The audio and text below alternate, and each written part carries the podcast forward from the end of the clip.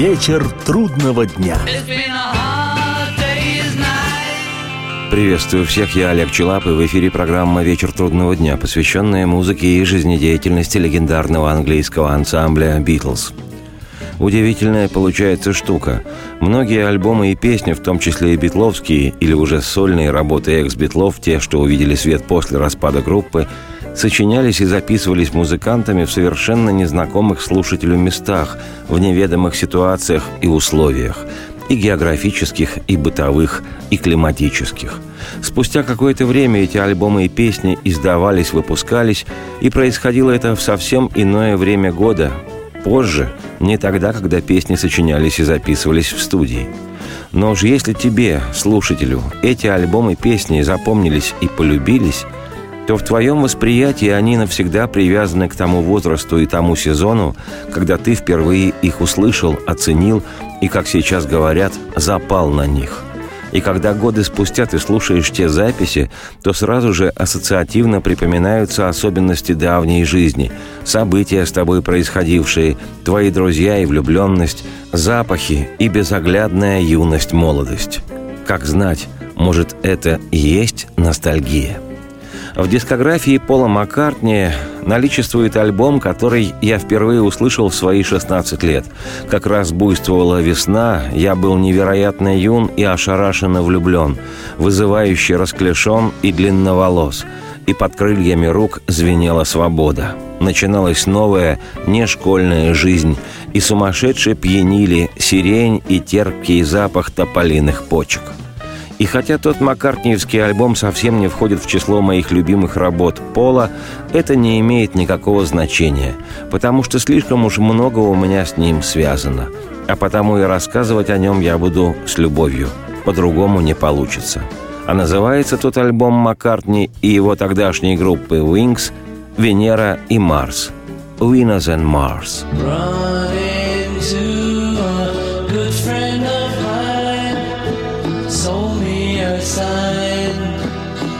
for the stars. Venus and Mars are all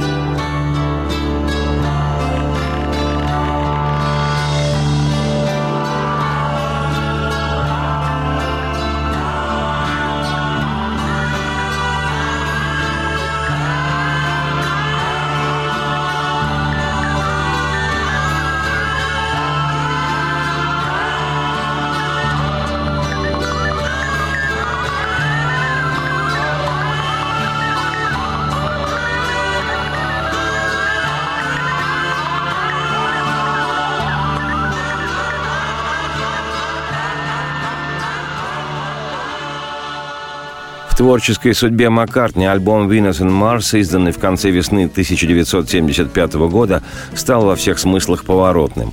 Во-первых, после выхода этой пластинки Пол воспринимался и публикой, и критикой как наиболее удачливый в коммерческом отношении музыкант и автор из всех четверых экс-битлов. Пресса снова вспоминала-смаковала, что хиты, сочиненные Полом Маккартни, главенствовали весь последний период существования «Битлз». Во-вторых, было очевидно, что Маккартни не просто оправился и, что называется, ажил после распада «Битлз», а намерен со своей новой группой доказать всем, что он и без «Битлз» немалого стоит, и что от него не просто можно, нужно ждать новых, ярких и громких, искрометных мелодий и альбомов – Популярность Wings, группы Пола Маккартни, начали сравнивать с популярностью Битлз, что, честно говоря, ни в какие ворота не лезло – ну и в-третьих, и это главное, альбом «Венера и Марс» был шестым по счету постбитловским альбомом Маккартни и четвертым лонгплеем «Wings». И оказался он наименее битловским, чтобы не сказать самым попсовым из всего, что записывал Пол после распада «Битлз». Альбому «Венера и Марс» предшествовал невероятный успех роскошнейшего альбома Маккартни и Wings «Band on the Run» – группа в бегах или оркестр в движении. То была в лучших традициях битловского поиска придумок и юмора сработанная пластинка. В своем роде маккартниевский сольный «Сержант Пеппер». Именно этому альбому выпал жребий стать самым знаковым в истории «Битлз», хотя тезис весьма спорный – но, кстати говоря, именно Band on the Run называется поклонниками Маккартни и всеми критиками в числе двух-трех его лучших работ после распада Битлз, а для многих Band on the Run необсуждаемо лучший альбом постбитловского пола.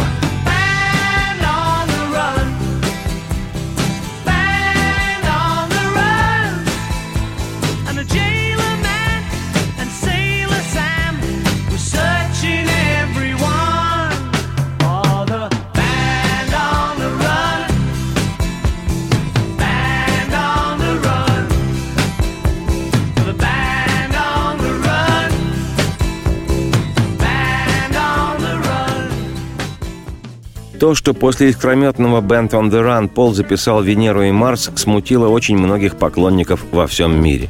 Хотя, забегая вперед, и скажу, что коммерческий успех пластинки «Венера и Марс» был обвальным. В Британии, Штатах, Канаде, Новой Зеландии, Норвегии и Франции альбом возглавил хит-парады, достигнув статуса платинового в трех странах. В Британии этому соответствовали 300 тысяч проданных экземпляров, в североамериканских Соединенных Штатах 1 миллион копий – ну и по мелочи 100 тысяч в Канаде. Хотя в Японии, где альбом дошел лишь до девятой строчки в хит-параде, было продано, к примеру, 152 тысячи пластинок. На сегодняшний день общее количество проданных копий «Winners and Mars» превышает 10 миллионов – Свой путь от выпущенного в декабре 1973-го лонгплея «Band on the Run» до изданного в самом конце мая 75-го альбома «Венера и Марс» Маккартни Пол вместе с женой и коллегой Линдой Маккартни и группой Wings прошел для себя безошибочно точно, и в своем повествовании о «Venus and Mars» я не хотел бы гнать с места в карьер по песням альбома, поскольку очень небезынтересно, что предшествовало выпуску этой пластинки, что ей ей сопутствовало. Тем более, что годы спустя в переизданной CD-версии Venus and Mars был дополнен несколькими бонус-треками, теми вещами, которые Пол записывал с группой во время работы над Венерой и Марсом.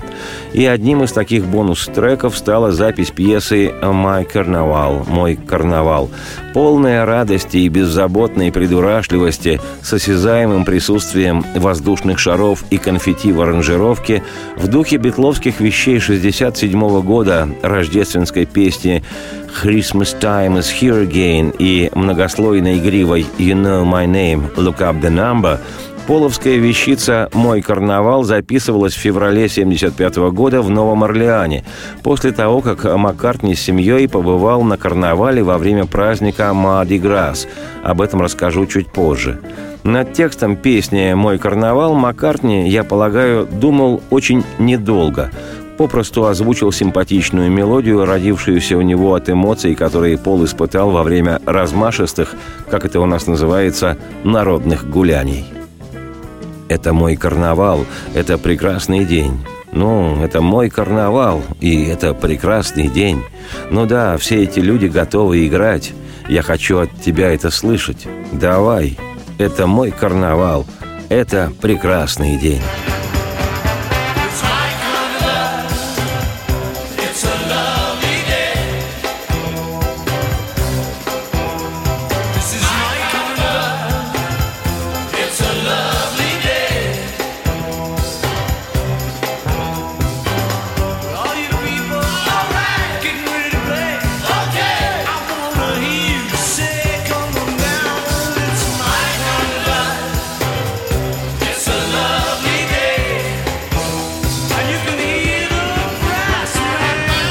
«My Carnival», «Мой карнавал», записанная в 1975-м, песня в альбоме «Venus and Mars» не появилась, а лежала в ожидании своего часа в маккартниевских закромах вплоть до 1985 года, 10 лет после чего была выпущена как би-сайд сингла «Spice Like Us» «Шпионы вроде нас».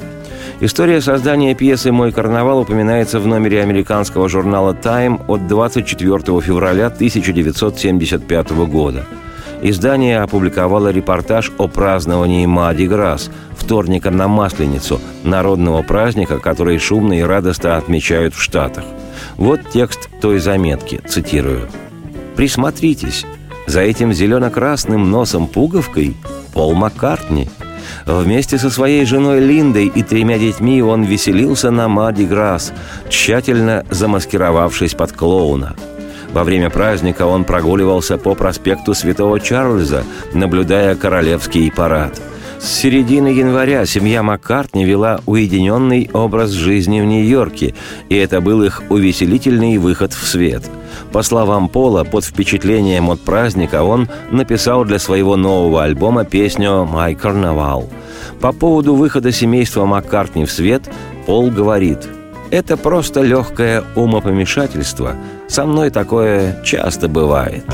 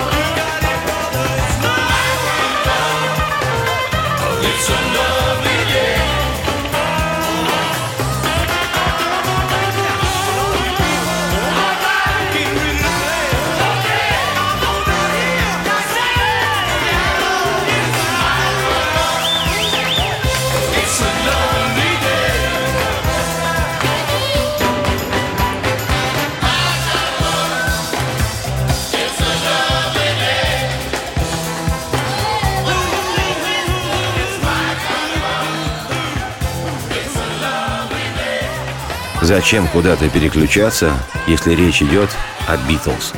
Через два-три вдоха последует продолжение программы «Выдох вслух». Вечер трудного дня. Приветствую всех еще раз. Я Олег Челав. В эфире программа «Вечер трудного дня», посвященная музыке и жизнедеятельности легендарного английского ансамбля «Битлз». Сегодня первая часть повествования об альбоме «Венера и Марс», который в конце мая 1975 года выпустил Пол Маккартни с окрыленной своей группой «Wings». Прелюбопытно, что во время праздника Мади Грас, о котором уже шла речь, и который в конце зимы 1975-го сподвиг Пола сочинить забавную жизнерадостную пьесу «Мой карнавал», Маккартни, как отмечено в летописях, неожиданно для всех взобрался на сцену, где выступал старейший и очень почитаемый в США Taxida Jazz Band. Название можно перевести как «Джаз Бенд Смокинги». И вместе с этими чернокожими виртуозными музыкантами исполнил песню «Baby Face», стандарт чуть ли не 30-х еще годов. В свое время этот номер перепел один из кумиров ливерпульской юности Маккартни, американский рок-н-ролльщик Литл Ричард – а Пол, как и все битлы, знали доподлинно все песни своих героев. Это к вопросу о музыкальном кругозоре Маккартни. Он превосходно ориентировался в популярной музыке разных эпох, и знание это и умение сходу подхватить любую вещь всегда выделяло и Битлз, и самого Пола из тысяч тонкошеих ребят с гитарами – История гласит, что просто вскарабкавшись на сцену во время карнавала, Маккартни отменно исполнил песню «Babyface» с музыкантами из Taxida Jazz Band.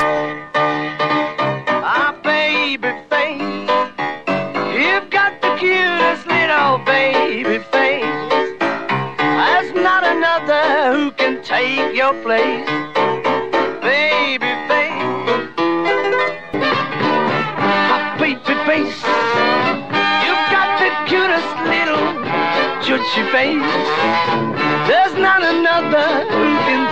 Your place. My baby, baby face. Well, my heart is jumping because you know you went and started something, baby face. I'm up in heaven when I'm in your firm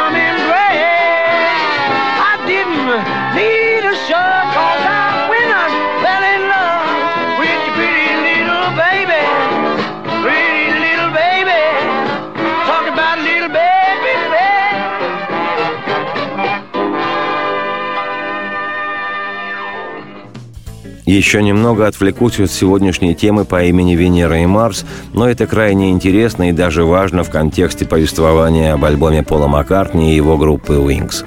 В истории рок-н-ролла два года считаются самыми переломными в отношении того, как развивалась музыка дальше.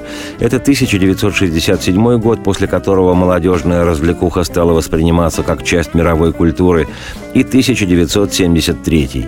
И хотя 73 год в рок-музыке отмечен величайшими достижениями, самым мощным из которых стал эпохальный альбом Pink Floyd «The Dark Side of the Moon», «Обратная сторона Луны», именно после 1973 года эта часть мировой культуры опять стала стремиться к развлекательности, только уже на другом витке. Фактически заканчивалось построение индустрии шоу-бизнеса, и теперь индустрия эта могла лишь совершенствоваться – После выхода в декабре 1973 года суперуспешного альбома «Band on the Run» в течение всего следующего года, 1974 группа Wings не выпустила ни одного альбома.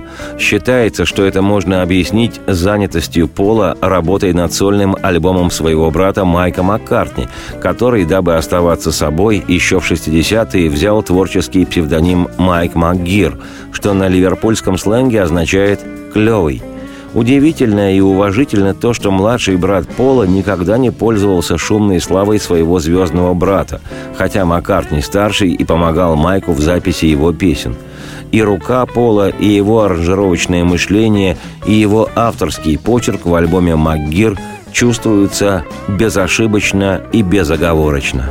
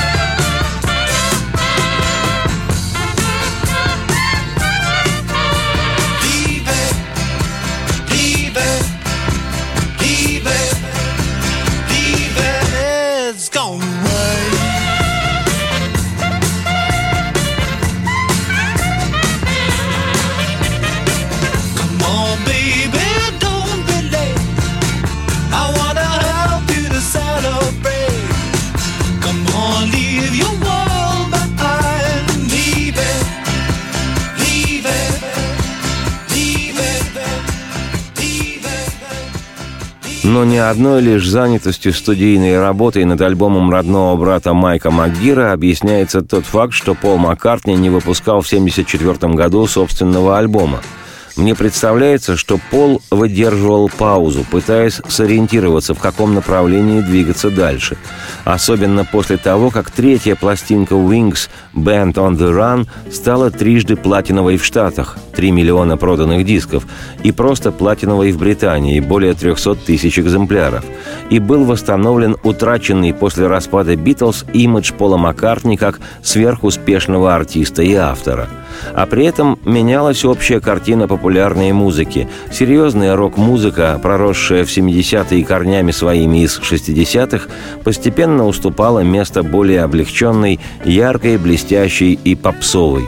В 74-75 годах в британском хит-параде верховодили Элтон Джон и Род Стюарт, Bay City Rollers, Status Quo и Слейд, эстрадники Том Джонс и Энгельберт Хампердинк подбирались к вершине Queen и ABBA – Конечно, старый испытанный рок еще цеплялся и эпизодически мелькали в чартах Rolling Stones и Yes, Дэвид Боуи и Рик Уэйкман, а отменные альбомы 75 -го года грандов из Led Zeppelin и Pink Floyd Physical Graffiti и Wish You Were Here еще сумели подняться до первой строчки хит-парада в Британии, но как-то очень смущенно и ненадолго, на одну неделю каждый. Общая же тенденция музыки все больше и больше снова тяготела к облегченности, развлекательности и попсовости.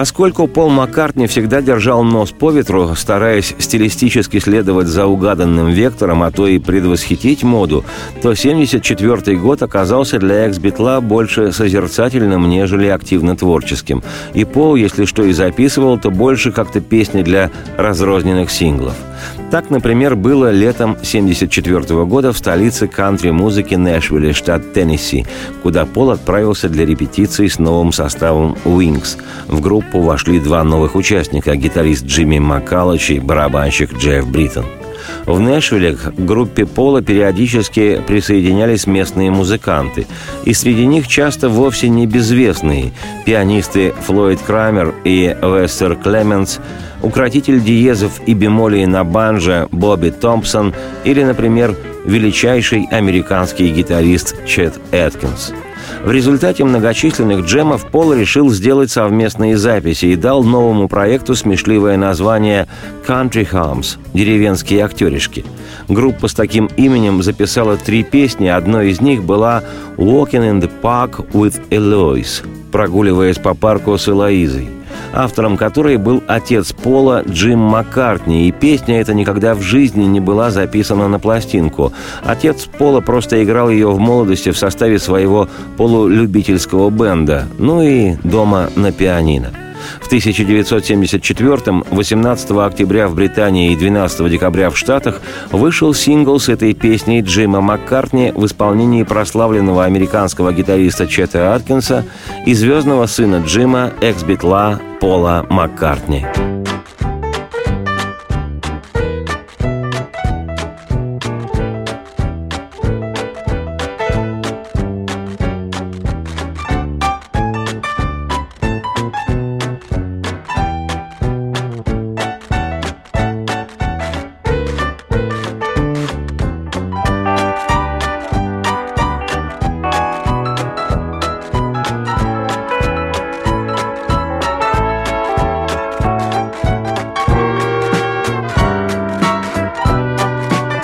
Зачем куда-то переключаться, если речь идет о Битлз и их музыке вслух? Два-три вдоха и последует продолжение программы. Выдох насквозь. Вечер трудного дня. Приветствую всех еще раз. Я Олег Челав. В эфире программа «Вечер трудного дня», посвященная музыке и жизнедеятельности легендарного английского ансамбля «Битлз». Сегодня часть первая, предварительное повествование об альбоме Пола Маккартни и группы «Wings», который они выпустили в конце мая 1975 года и название которому «Венера и Марс». По поводу выхода в конце 1974 года сингла с песней «Walking in the Park with the Lois» Пол рассказывал, цитирую, у моего отца была любимая песня «Walking in the Park with the Lois», которую он постоянно играл на фортепиано. Впрочем, была одна мелодия, без слов. Я был тогда совсем маленьким, и помню, он говорил, «Ну, кто может придумать слова к этому мотиву?» И мы все пробовали подобрать их. И вот я записал эту песню и сказал отцу, «Весь авторский гонорар твой. Ты написал ее. Мы ее издадим, а после ты получишь банковские чеки». На это он ответил – «Сынок, я ее не писал». «Господи, что он такое несет?» – подумал я. «Я ее сделал, а не написал». Он имел в виду, что не записал ее нотами, так как не знал нотной грамоты. Цитате конец. Пола Маккартни подхватывает его жена Линда, цитирую – мы пригласили на ужин Чета Эткинса, и перед трапезой Пол наигрывал на гитаре разные мелодии. Сыграв «Walking in the Park with Lois», он сказал, «А вот эту давным-давно написал мой папа». Песня очень понравилась Чету, и именно он предложил нам ее записать.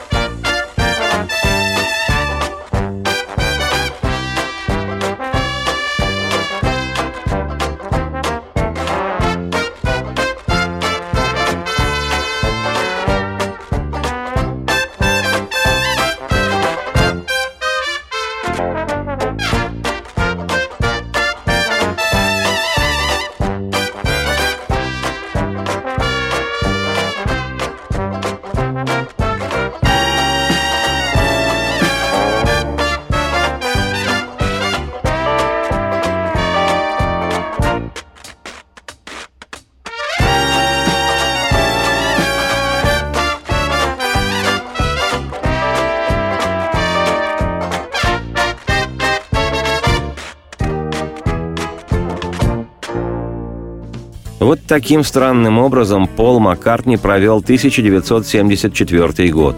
Странным потому, что впервые за 12 лет с искрометного битловского взлета в 1963 году Маккартни не выпускал лонгплея. Впервые. И, как я уже предполагал вслух, музыкант не случайно остался тогда без альбома. Проницательный Пол ощущал кризис в рок-музыке и понимал, что нужно что-то менять. Концу 74-го в голове у Маккартни поселилась амбициозная идея. Его смелые планы и мечты бежали впереди самого Пола. Он решил, что после успешнейшего альбома «Band on the Run» ему необходимо записать понятную всем яркую пластинку, песни из которой можно было бы играть живьем на концертах, и отправиться с группой своей «Wings» в мировой тур. Дерзость? В общем, да. Но это Маккартни. В начале января 1975-го Пол с группой снова прибыл в Соединенные Штаты, дабы начать новую сессию звукозаписи. Местом, где должна была твориться очередная страница маккартниевской истории, был выбран город со стойкими традициями музыкальными – Новый Орлеан. Там Пол арендовал студию Sea Saint, владельцем которой был американский музыкант, композитор и продюсер по имени Ален Туссен. О нем стоит рассказать в подробностях, поскольку Туссен Аллен – фигура значимая и значительная. Это о нем Элтон Джон сказал однажды «Он – часть истории рок-н-ролла». Ален Туссен родился в январе 1938 в штате Луизиана. Туссен – одна из самых влиятельных фигур в новоорлеанской музыке, в частности в ритм-н-блюзе. Он и пианист, и поэт-песенник, и аранжировщик, и руководитель джаз-оркестра. Выступал в жанрах блюз и ритм-н-блюз. Автор нескольких известных хитов, Туссен Аллен за свою многолетнюю музыкальную карьеру прошел долгий, извилистый путь. Он работал с такими музыкальными гигантами, как Элвис Костелло и Пол Саймон, Джо Кокер и Роллинг Стоунс и со многими другими. Считается, что Туссен самым кардинальным образом повлиял на музыку Нового Орлеана 60-х, и вклад его состоял в том, что он хранил традиции старой школы ритм-н-блюза и при этом шел в ногу с быстро развивающимися стилями фанк и соул. Кроме всего прочего, Туссен стал одним из самых значимых импресарио Нового Орлеана и в последние годы добился успеха еще и в театре. И вот в студии такого персонажа появился экс-битл Пол Маккартни со своей группой Wings и засел за запись материала для нового альбома.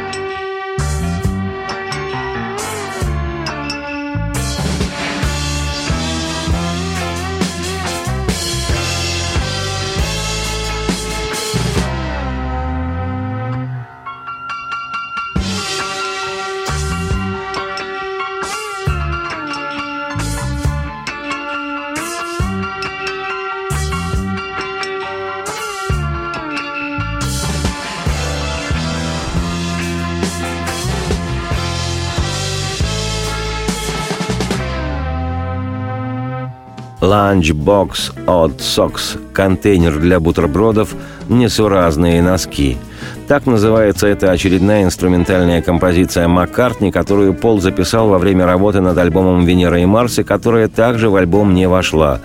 Она появилась на би-стороне сингла «Coming Up» лишь в 1980 году, пролежав долгих пять лет в загашниках Маккартни. Пол может себе такое позволить, поскольку его творческий портфель переполнен старыми и новыми идеями и записями. На следующей неделе я, Олег Челап, автор и ведущий программы «Вечер трудного дня», продолжу свое повествование о пятом альбоме Маккартни и группы Wings «Венера и Марс». Его полное название «Венера и Марс хороши ночью» «Venus and Mars are all right tonight».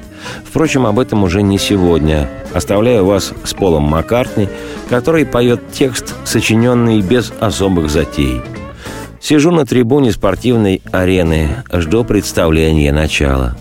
Красные блестки, зеленые блестки, и вино земляничное, и подружка моя любуется звездами. Венера и Марс прекрасны сегодня ночью. Радости вам вслух и процветайте!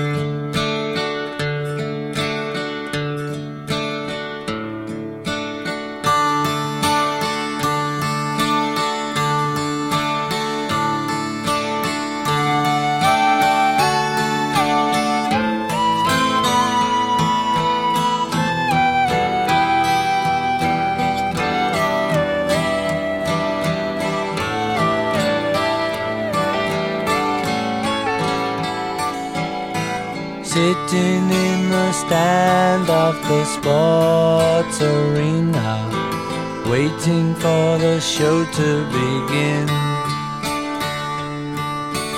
Red lights, green lights, strawberry wine.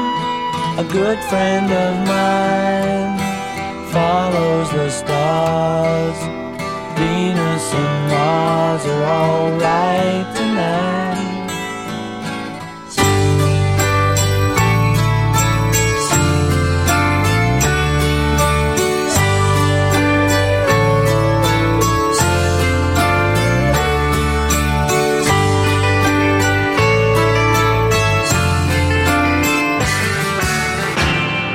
Вечер трудного дня.